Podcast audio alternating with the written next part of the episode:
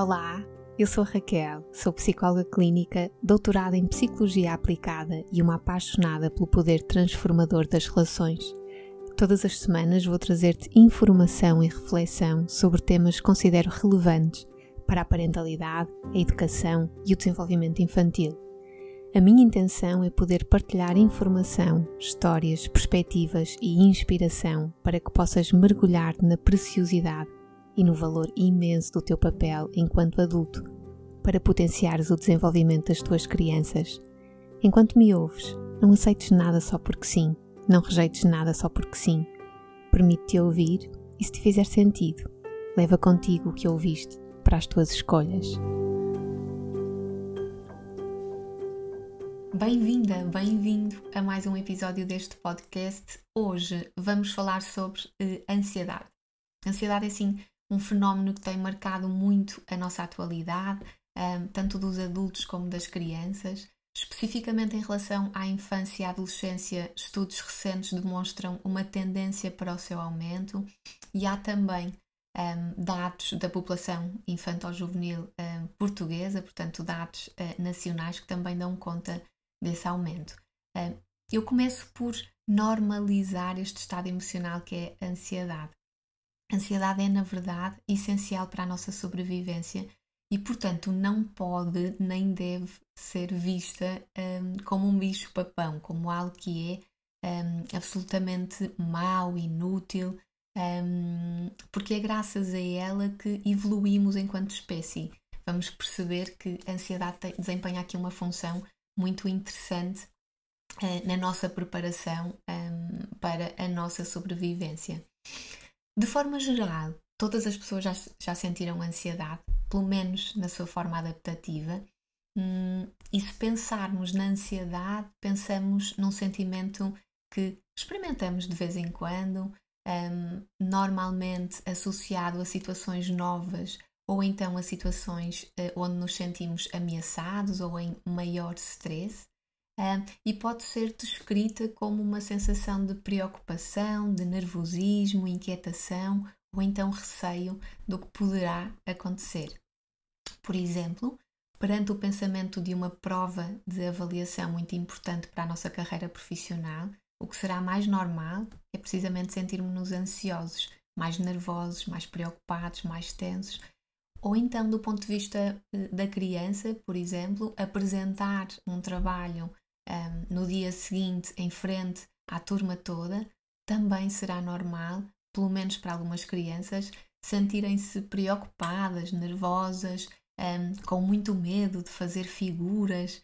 Uh, portanto, ansiedade tem aqui um, este elemento que é muito importante uh, lembrar quando falamos dela, de ser algo que é saudável e é essencial um, até para a nossa sobrevivência.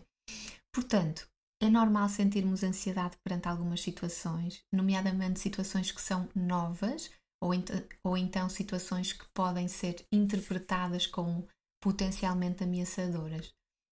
E este tipo de ansiedade, um, que é ansiedade normativa ou então adaptativa, como às vezes também a designamos, pode até ser vista como muito positiva e muito útil, porque um, à partida ela deixa-nos mais focados.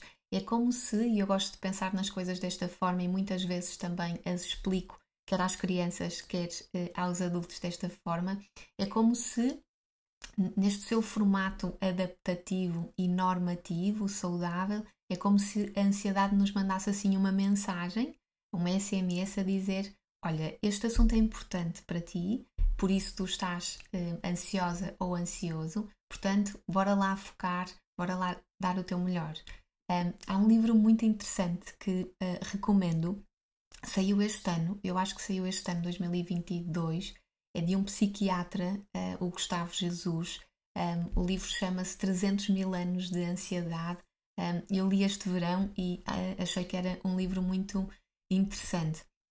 Primeiro, porque nos traz um entendimento da função adaptativa da ansiedade e como é que ela se traduz eh, ao longo de tantos anos de evolução, eh, mas também como é que ela se traduz do lado de dentro do nosso corpo, como como é que aciona alguns dos nossos sistemas, não apenas o sistema nervoso, que à partida é aquele sistema que nós uh, sabemos todos que fica ativado perante situações de ansiedade.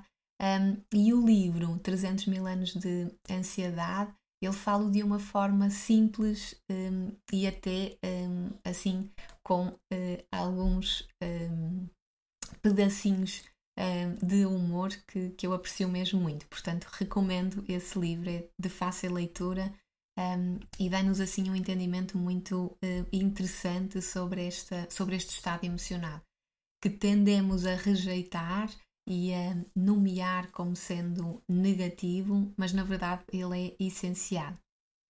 Portanto, a minha primeira grande mensagem uh, neste episódio é que a ansiedade não é sempre um bicho-papão. Uh, ela por vezes é útil, é adaptativa, no sentido em que nos ajuda a focar no que é importante e essencial. Uh, no entanto, se uh, os sentimentos de ansiedade nos sobrecarregarem, se o nível de ansiedade for elevado durante longos períodos de tempo e se sentirmos que a nossa vida, o nosso funcionamento está comprometido por este estado emocional, um, então podemos estar a falar de uma ansiedade que muitas vezes designamos de ansiedade patológica ou ansiedade com valorização clínica, ou então até ansiedade desadaptativa. Ou seja, não está a contribuir para o nosso funcionamento, nem para, para a adaptação ótima às circunstâncias e, pelo contrário, está a perturbar uh, o nosso funcionamento, está a comprometê-lo. E sobre esta ansiedade, que eu gosto de lhe chamar uh, desadaptativa, precisamente por ser muito perspicaz este termo a passar a, a, a, ideia de que ela não está a contribuir para a nossa boa adaptação. Um, sobre esta ansiedade, estudos epidemiológicos recentes dão mesmo conta de um aumento na população em geral e também na população infantil. Um, eu acho que todos temos essa noção e muitas vezes, enquanto pais, enquanto professores, perguntamos-nos o que fazer um, perante um, manifestações e expressões de ansiedade.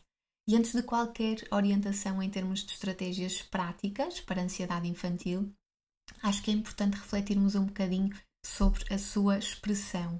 Um, e se por vezes para um adulto é difícil exprimir aquilo que está a sentir, os seus estados emocionais, para uma criança é expectável que essas dificuldades sejam acrescidas.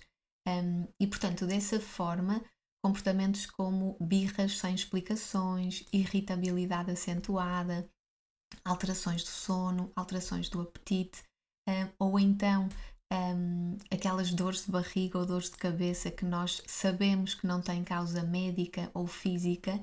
Um, tudo isto, uh, em termos de comportamento e também de somatização, podem ser indicadores, sinais de ansiedade.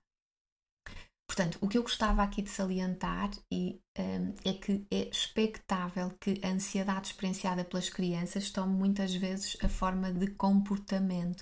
Portanto, um, o que não é expectável é a criança vir ter connosco e mesmo adolescentes, um, não é expectável que crianças e adolescentes venham ter connosco e nos digam aquilo que eu estou a sentir é ansiedade, por favor ajuda-me. Provavelmente e principalmente quando estamos a falar de crianças mais pequenas, não é dessa forma que, que acontece. Um, e a verdade é que também, se pensarmos, nós adultos, muitas vezes também um, não temos essa capacidade de traduzir por palavras e de uma forma mais conceitual aquilo que estamos a sentir. E por vezes também nos sentimos super irritados, sem sono, com alterações de apetite, ou sem apetite ou então com muito apetite. E muitas vezes também não conseguimos traduzir todos esses sintomas numa experiência de ansiedade, quando muito, em muitos casos é uh, sobre ansiedade. Uh, e normalmente até respondemos com um, respostas muito rápidas, tipo um, ando a dormir mal, então tomo um indutor do sono. Um, portanto, é também importante percebermos uh, e deixo aqui este, este convite a olharmos para o nosso padrão comportamental e para o nosso registro comportamental e perceber se uh, identificamos alguns sinais de ansiedade, porque eles um, revelam-se também uh, através do nosso funcionamento e da nossa regulação uh, emocional e comportamental. Portanto, depois desta reflexão, e muito concretamente em relação às crianças, proponho que a reflexão continue assim com uh, duas questões muito úteis. e foi dessa forma que eu organizei um, este episódio. Um, quando estamos perante uh, crianças, sejam nossos filhos ou então um, ehm, nossos alunos no contexto escolar, e sentimos ehm, que há uh, sinais de ansiedade, primeira grande pergunta que sugiro um, ehm, que façamos é, é esta: esta ansiedade, ela é também minha? Qual é a minha responsabilidade na ansiedade uh, do meu filho, do meu aluno? Um, responder a esta questão é muito útil porque é muito comum que, por exemplo, os filhos de pais muito ansiosos em relação a um determinado tópico também incorporem, e eu gosto mesmo desta palavra, incorporem um, essa uh, ansiedade. Por exemplo, um exemplo que muitas vezes observamos eh, em contexto clínico, pais muito ansiosos em relação ao desempenho escolar dos filhos contribuem para um aumento da ansiedade experienciada pelos próprios filhos um, nesta área, na sua relação com a escola e com o desempenho escolar. Mas também se verifica noutras questões. Um, o que estou a dizer é que a forma como muitas vezes gerimos a nossa própria ansiedade em relação a algumas situações se transforma na forma como também as nossas crianças um, gerem e lidam um, com essas mesmas situações. Isto verifica-se em situações mais macro, por exemplo, um, esta experiência recente que todos vivemos de pandemia, aquilo que muitas vezes verificávamos é que as crianças e os adolescentes a experimentar mais ansiedade, verificávamos que também as famílias um, estavam a lidar com, este, com esta situação também um, com maior ansiedade. Naturalmente que isto não foi nem é assim 100% dos casos e ainda bem. Estou a reportar aqui uma tendência. Outra questão também e que um, muitas vezes também surge em consulta ou surgia mais no passado na situação uh, da guerra entre a, a, Rússia e a Ucrânia. Portanto, com todas as notícias, com um, tanta informação que nos chegava, um, também muitos pais que se mostravam um bocadinho ansiosos um, questionavam sobre o que fazer em relação à ansiedade que também os seus filhos já demonstravam. Portanto, é importante nos lembrarmos que a forma como nós nos relacionamos e gerimos alguns eventos e algumas situações um, vai ser muito importante também para lançar regras e assim um guião um, para que as crianças e os adolescentes também lidem e giram essas mesmas situações. Isto, estava eu a dizer, uh, acontece em relação, em relação a situações mais macro, tipo uma pandemia, uma crise um, financeira, um, mas também em, situa em situações mais internas e até internas da própria família. Por exemplo, a morte de alguém importante na família, situações de separação ou divórcio, ou então conflitos um, com a família, quer seja uh, mais nuclear ou então mais alargada, são também situações onde as crianças tendem a reproduzir o estado emocional que o adulto apresenta na relação com esses um, eventos. Um, outra área, estou aqui a lembrar-me, onde esta transferência também surge com muita frequência é na área da alimentação. É comum vermos crianças e jovens com muita ansiedade em relação à alimentação e perceber-se depois que também a forma como os seus adultos de referência se relacionam com a alimentação é marcada por ansiedade. Portanto, um, a, a, minha primeira grande sugestão é fazermos aqui uma breve reflexão, um, um autoquestionamento neste sentido. Esta ansiedade, esta ansiedade que me está a preocupar no meu filho ou no meu aluno, ela é também minha. Um, será que de alguma forma eu tenho algum nível de influência? E se a resposta for sim, valerá a pena trazer essa informação à nossa consciência e perceber o que podemos eh, alterar, o que podemos ajustar, perceber aquilo que podemos fazer e também aquilo que não conseguimos fazer, porque muitas vezes nós percebemos que temos algum nível de influência, ou seja, que a ansiedade que a criança ou adolescente está, está a manifestar, a expressar, é também nossa, nós temos algum nível de influência, mas depois não conseguimos fazer diferente. Então, este autoquestionamento e perceber um, se conseguimos ou não uh, fazer aqui alguns ajustes, um, eu diria que é assim muito importante. Adicionalmente, e porque a ansiedade é uma resposta normativa e esperada no funcionamento humano, uma outra questão assume assim muita relevância e é esta: a ansiedade do meu filho ou do meu aluno ela é proporcional ou desproporcional ao estímulo em questão? E se a resposta for sim, a principal sugestão, portanto, se a resposta for um, não, a ansiedade que o meu filho ou o meu aluno está a revelar é completamente proporcional ao estímulo. Uh, por exemplo, ele está um bocadinho ou ela está uh, um bocadinho ansiosa porque vai ter uma grande prova um, no seu desempenho um, desportivo na próxima semana e é natural que esteja um bocadinho ansiosa. Então, se a resposta for sim, a minha sugestão passa por normalizar esse estado emocional e oferecer algum suporte. Por exemplo, um, com discurso calmo, apaziguador, uh, dizer algo do género: é, no é normal sentir-te dessa forma, a prova que vais ter na próxima semana é muito importante para ti um, e ansiedade ou tudo aquilo que tu estás a sentir, na verdade, é uma forma do teu cérebro comunicar contigo e te dizer: um, Olha, isto é importante, um, tu dás importância a isto um, e, portanto, concentra-te uh, e tenta perceber o que podes fazer para dar o teu melhor. Portanto, de uma forma assim muito serena, fazer aquilo que eu chamo de legendagem emocional, oferecendo aqui algum suporte. Por outro lado, se a resposta for não, ou seja, se sentirmos que a manifestação, a expressão da ansiedade ela não é proporcional ao estímulo, a sugestão que dou passa por equacionarmos aqui a procura de ajuda especializada. Normalmente, nesta diferenciação entre o que é adaptativo ou desadaptativo, contam assim três coisas muito importantes: a intensidade dos sintomas, a duração dos sintomas e depois o prejuízo destes sintomas no funcionamento normal da criança ou do adolescente. Portanto, quando sentimos que a resposta de ansiedade apresenta uma manifestação muito intensa, prolongada no tempo e afeta várias tarefas ou algumas áreas da vida da criança ou do adolescente, então vale a pena procurar uh, ajuda especializada. Um, e acho que é isto. Acho que passei um, tudo aquilo que tinha pensado para este episódio.